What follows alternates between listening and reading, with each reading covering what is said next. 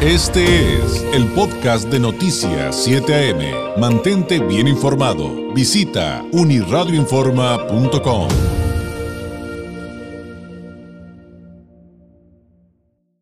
El Colegio de la Frontera Norte, el COLEF, publica un documento de coyuntura política, COVID-19 y la frontera noreste, los primeros impactos de la migración en la migración, políticas públicas y población. Es, un documento en el que hay varias áreas de análisis sumamente interesantes y entre ellas está la del impacto de la pandemia del COVID-19 en la seguridad pública. Para hablar un poco acerca de este tema, le agradecemos enormemente al doctor José Andrés Sumano Rodríguez, profesor investigador, eh, cátedra CONACIT del Colegio de la Frontera Norte en Matamoros, Tamaulipas, eh, nos tome la llamada. Él está como profesor investigador en el Departamento de Estudios Culturales del Colegio de la Frontera Norte.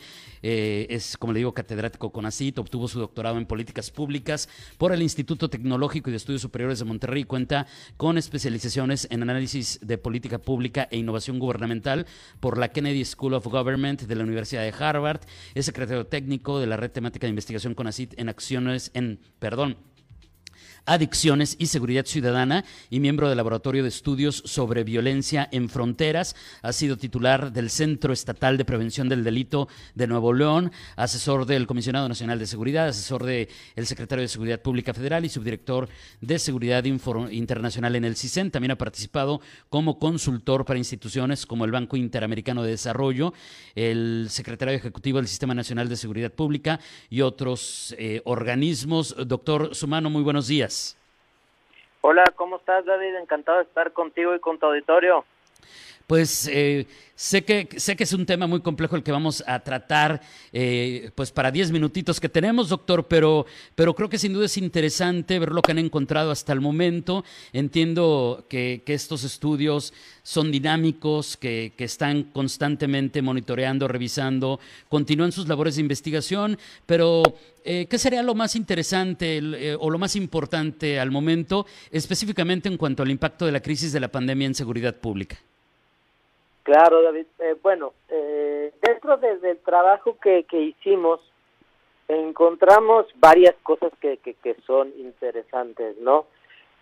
Eh, la primera, y que era algo que, era esperado eh, por el hecho de, de, del confinamiento, eh, lo que esperamos, y, y digo, pero lo, lo, que observamos, y particularmente en el caso de Tijuana, es esto que voy a hablar es particularmente para la zona de Tijuana, lo que se esperaba es, bueno, si la gente está encerrada, hay menos vehículos moviéndose, la gente está en sus casas, hay negocios cerrados, etcétera, disminuyen las oportunidades para este tipo, para, para cometer ese tipo de delitos patrimoniales, ¿no? Como el robo a negocio, el robo a casa habitación, el robo a vehículo, y, y pues en ese sentido lo, lo esperaba era que disminuyeran. Y efectivamente, al en el estudio eh, analizamos tanto las denuncias como las llamadas eh, confirmadas al 911 y, y, el análisis nos confirmó precisamente eh, eso que pensábamos que iba a suceder. Y vemos que en la época de mayor confinamiento por la pandemia efectivamente se redujeron de manera importante eh, los delitos de, eh, de robo de vehículo y de robo a casa habitación, ¿no? Es decir, pues sí, efectivamente, si la gente está en su casa hay menos oportunidad para que alguien vaya y pueda meterse a robar. Eh, igual, pues si la gente no está circulando, pues hay menos vehículos en la calle que puedan ser robados, ¿no? Y no se cumplió. En los negocios la disminución fue menos en el tema de robo al negocio, pero eh, pero sí ahí sí se observa un, una disminución. Otra cosa que también alcanzamos a ver en el en el estudio es que conforme empieza la reapertura y empiezan a reactivarse los diferentes giros, empiezan otra vez a subir este tipo de delitos. Es decir, la disminución de, de estos delitos patrimoniales únicamente aplicó a la época de mayor confinamiento y conforme eh, poco a poco se fueron reabriendo diferentes sectores, pues también fue subiendo eh, la incidencia delictiva, ¿no? Entonces, eso sobre delitos patrimoniales eh, y luego hay un tema muy interesante que es el de violencia familiar eh, en el tema de violencia familiar, en el caso de Tijuana sucede algo que es contrario a lo que vemos en otras partes del país. Eh, ahí lo que esperábamos, de acuerdo a la teoría, es que, bueno, si la gente está encerrada en sus casas, aumentan las, las posibilidades para violencia intrafamiliar eh, por el confinamiento, ¿no?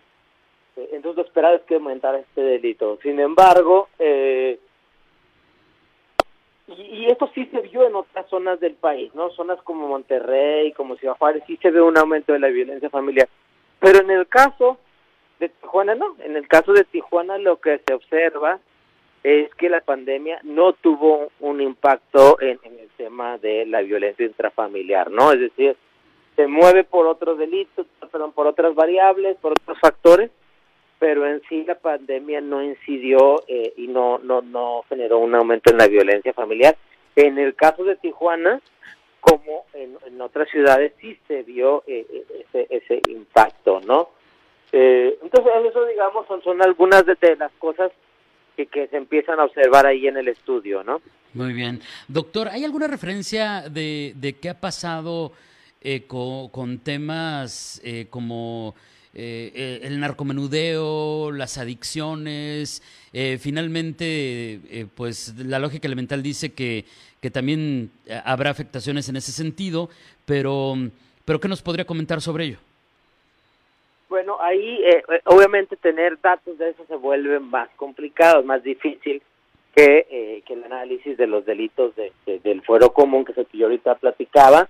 Ya en el, en el tema de de crimen organizado, narcomenudeo y ese tipo de, delitos, eh, eh, digamos, lo que se esperaba era que, eh, bueno, algunos precursores para la elaboración de, de, opioides como el fentanilo, pues vienen de China y bueno, que evidentemente al estar cerradas las fronteras iba a ser más difícil eh, iba a ser más difícil para, para los grupos criminales eh, que les estuvieran llegando estos precursores. Y por otro lado, además, con el cierre de las fronteras, también iba a ser un poco más difícil eh, el cruzar eh, el cruzar este tipo de eh, de drogas hacia los Estados Unidos, ¿no? Efectivamente, eh, lo que se alcanza a observar con datos un poco menos confiables y además de fuentes más cualitativas. Eh, es que sí hubo un momento de, de la pandemia donde empezó a llegar un poco menos de precursores químicos para la elaboración de este tipo de drogas. También eh, se, complicó un poco el pasarla hacia el otro lado de la frontera este, esto generó por, por, eh, por, un lado un poquito así de, de, presiones, pero que los grupos criminales, digamos, tenían forma de sostener esto en el sentido de la disminución, de una ligera disminución en sus ingresos. Eh, y también, pues evidentemente, incremento en algunas zonas en las disputas internas derivadas de, de las presiones que, que, que estas afectaciones por la pandemia generaron, ¿no? Porque incluso también en el mismo Estados Unidos disminuye algo el consumo, porque si los lugares en Estados Unidos eh, de esparcimiento están cerrados, pues evidentemente el consumo baja y, la demanda es menor, ¿no? Sí, ahora, ahora sí que se ve afectada la distribución, digámoslo así, ¿no? Eh, el, el, ahora, eh, si trasladamos esto a preguntarnos si hay una, o habrá, doctor, alguna correlación entre el tema de la seguridad pública y lo derivado de la pandemia desde el punto de vista económico y específicamente con que se generaron eh, pues cifras de desempleo eh, específicas por, por el COVID, cierre de negocios, truene de, de comercios.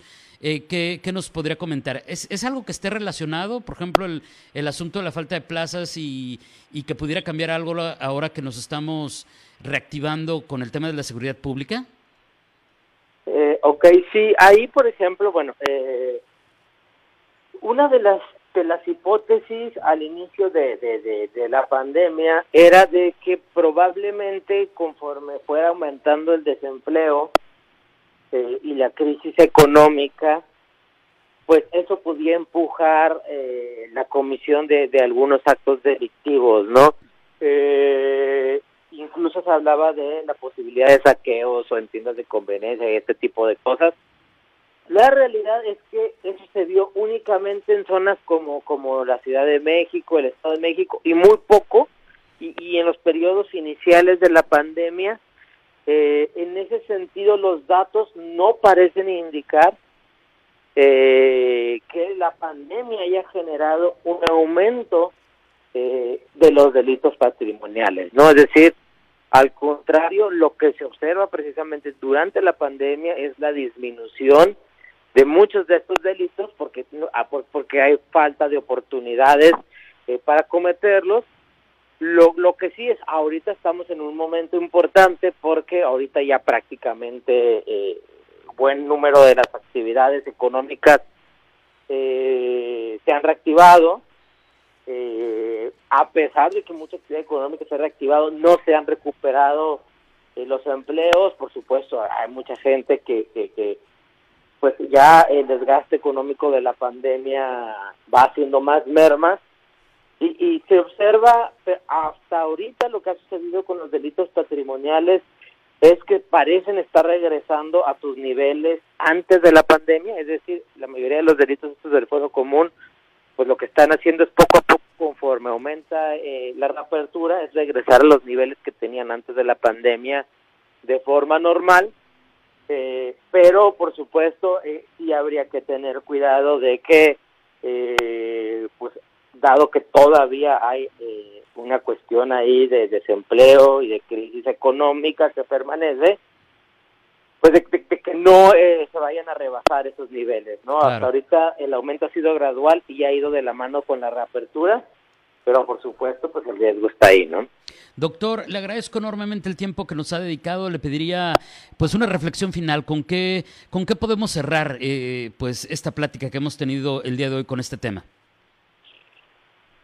Cerraría con el asunto de que, eh, bueno, efectivamente, eh, en gran parte del país, incluyendo en Tijuana, muchos delitos patrimoniales del foro común disminuyeron con la pandemia.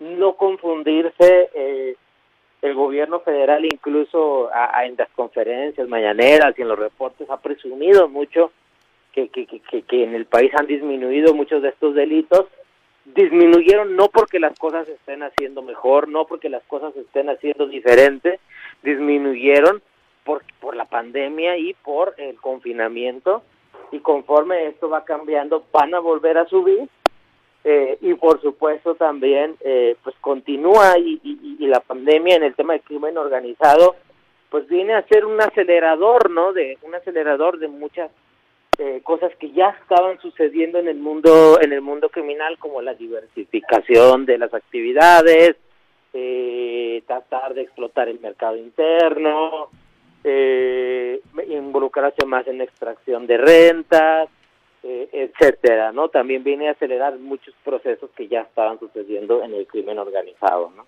muy bien. Doctor le agradezco enormemente. Un abrazo a la distancia. Muy buenos días Gracias, saludos a ti y a tu auditorio. Gracias, es el doctor José Andrés Humano Rodríguez, profesor investigador en el Departamento de Estudios Culturales de el Colegio de la Frontera Norte, hablándonos en el marco de este documento de coyuntura política COVID-19 y Frontera Noreste, los primeros impactos en migración, políticas públicas y población, pues la parte que corresponde al impacto de la pandemia del COVID en la seguridad pública. 8 con...